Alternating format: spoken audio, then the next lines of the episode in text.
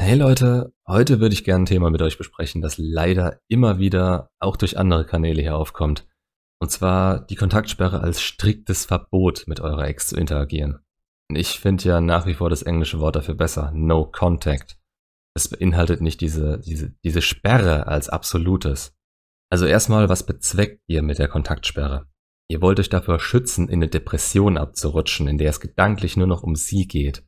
Das ist ein Stillstand, aus dem man sich nur schwer wieder erholen kann. Außerdem wollt ihr ihr den Raum geben, den sie mit der Trennung bezweckt hat. Sie will euch nicht mehr als Partner, also in dem Bereich ihres Lebens. Aber ihr wollt nur diesen Platz in ihrem Leben und keinen anderen. Sonst würde es euch jetzt nicht so schlecht gehen. Ihr wollt ihr nicht dabei zuschauen, wie sie ohne euch weitermacht. Ihr wollt keine Freundschaft akzeptieren. Das kommt euch nur in den Sinn, weil ihr sie nicht loslassen wollt und denkt, ihr kommt dadurch irgendwie wieder an sie ran. So verhält sich aber kein Mann, zumindest keiner, der für Frauen attraktiv ist. Dieses hintenrum nett sein, an ihrem scheiß Interesse heucheln, nur um irgendwann wieder in eine Situation zu kommen, in der sie euch vielleicht zurücknimmt oder ihr wieder an sie rankommt. Das machen schwache Menschen, die sich ihrer selbst nicht sicher sind. Ihr wollt euch in der Kontaktsperre zu jemandem aufbauen, der allein durch seine Anwesenheit und seine Handlung wieder attraktiv für sie wird. Aber zu dem Thema vielleicht mal ein anderes Video. Also heißt es, dass ihr euch wie ein Arsch verhalten sollt oder Psychospielchen spielen sollt? Nein, ihr sollt ehrlich und offen zu dem werden und auch zu dem werden wollen, was Frauen anziehend finden. Und das braucht Zeit. Aber worauf will ich jetzt eigentlich raus? Im Internet finden sich zur Kontaktsperre viele Auslegungen. Manche davon sagen euch, wenn deine Ex dir schreibt, dann warte oder schreib erst gar nicht zurück. Aber denkt doch einfach mal logisch. Nicht übertrieben, aber logisch. Wenn euch jemand eine ganz normale Frage stellt oder mit euch Kontakt aufnehmen will, seine Meinung geändert hat, dann ist es euer Recht, nicht zu antworten. Aber was habt ihr in dem Fall davon? Ihr wollt eure Ex zurück. Deswegen habt ihr mit dem Ganzen hier angefangen. Wenn ihr sie ignoriert, dann denkt sie, ihr habt kein Interesse mehr an ihr. Sie öffnet die Türen in Spalt, um zu sehen, wie ihr reagiert auf sie. Und ihr tretet sie damit wieder zurück.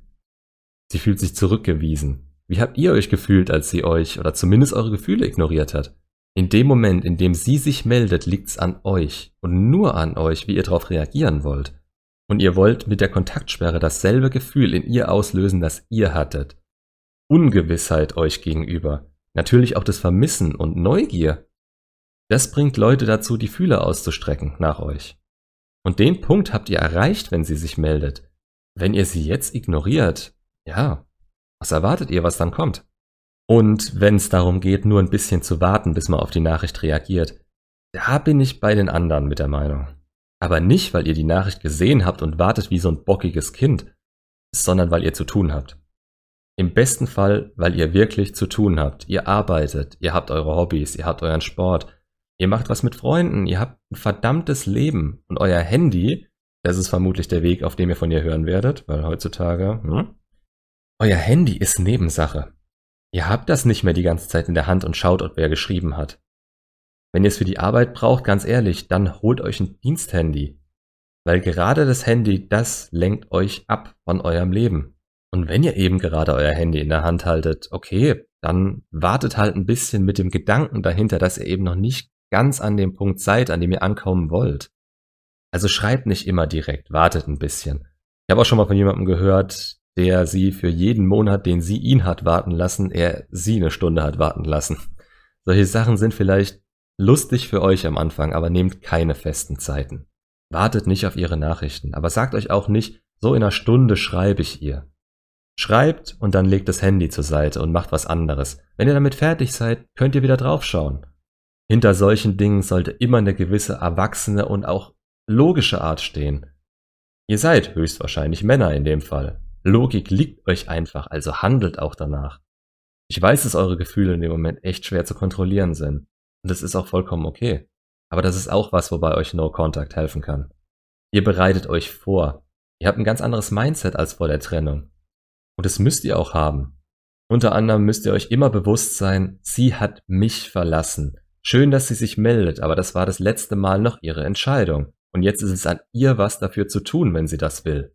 Das geht dann nicht von Taktiken oder festen Regeln aus, die ihr auf irgendeinem YouTube-Channel über die Kontaktsperre gehört habt. Oder die euch Freunde erzählt haben. Das ist eure Wahrnehmung davon. Jede Situation ist anders und man kann nie pauschale Aussagen treffen, ohne ganz genau zu wissen, was ihr gemacht habt oder wie die Situation ist. Aber ich kann euch hier in eine Richtung schubsen, in der ihr selber erkennt, was richtig und was falsch für euch ist.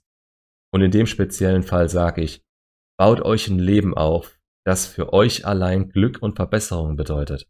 Dann tut es das nämlich auch für die Leute um euch herum. Die Interaktion mit der Ex in der Kontaktsperre ist einfach. Ihr sagt einmal, was ihr wollt und was ihr empfindet, bevor ihr in die Kontaktsperre geht. Ihr liebt sie. Ihr möchtet mit ihr zusammen sein und die Beziehung wieder besser machen. Ihr findet es schade, dass sie nicht so denkt. Und wenn sich das für sie irgendwann ändern sollte, kann sie sich gerne melden. Freundschaft könnt und wollt ihr nicht. Das Ganze sagt ihr ihr in eurem Ton und auf eure Weise. Und danach nehmt ihr nie wieder von euch Kontakt auf. Wenn sie schreibt, geht ihr unemotional, aber freundlich auf sie ein. Tauscht ein paar Nachrichten aus, lenkt das Ganze in Richtung von einem Treffen. Will sie das nicht, sagt ihr ihr, du weißt, was ich zu uns gesagt habe und kannst dich gerne melden, wenn du es dir anders überlegt hast. Und dann geht ihr wieder in die Kontaktsperre. Diese Möglichkeiten gibt's und jeder Mensch, der nicht komplett bescheuert ist, wird wissen, dass ihr es ernst meint und dass ihr zu eurem Wort von damals steht und es nicht nur gesagt habt, weil ihr nicht mehr konntet, aber eigentlich wieder angekrochen kommt und in, in die Freundschaftsschublade gesteckt werden wollt.